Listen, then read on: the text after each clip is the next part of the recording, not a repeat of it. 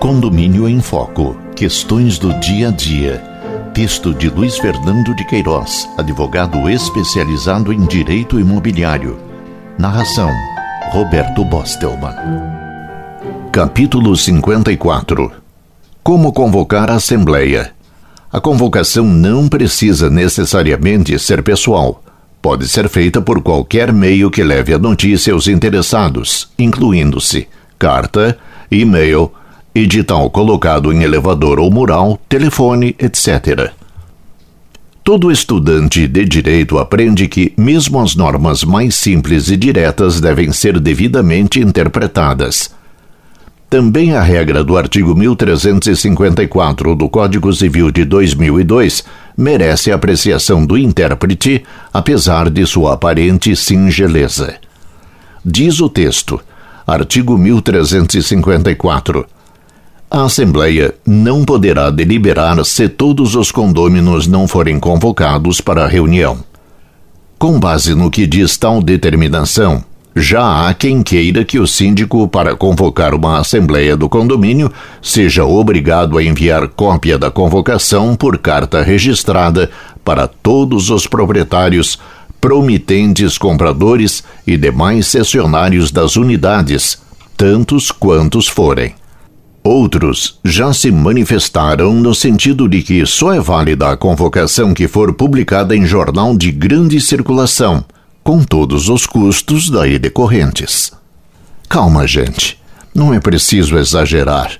O que a lei diz com todas as letras é que todos os condôminos deverão ser convocados para a Assembleia, sob pena de esta não poder deliberar. Existem, por óbvio, muitas maneiras de se convocar as pessoas a participar de uma reunião.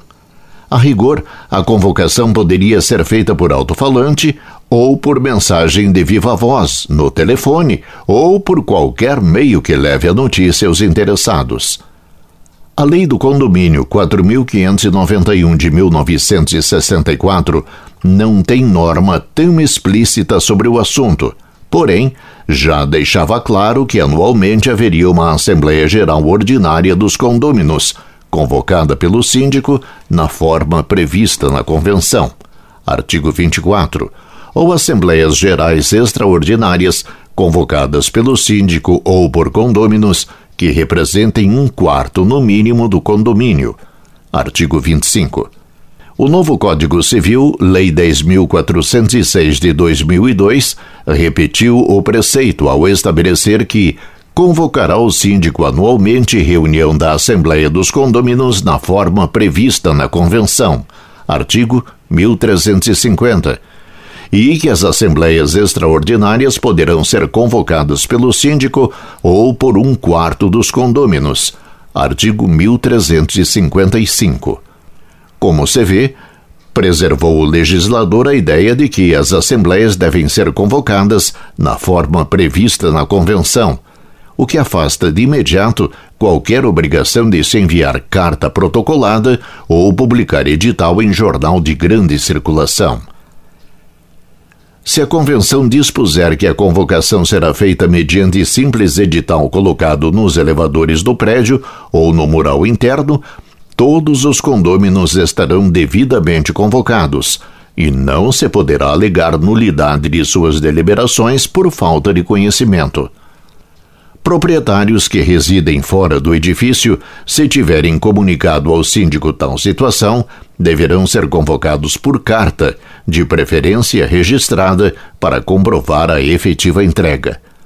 Mas também é possível sua convocação por correio eletrônico, e-mail, fax, etc.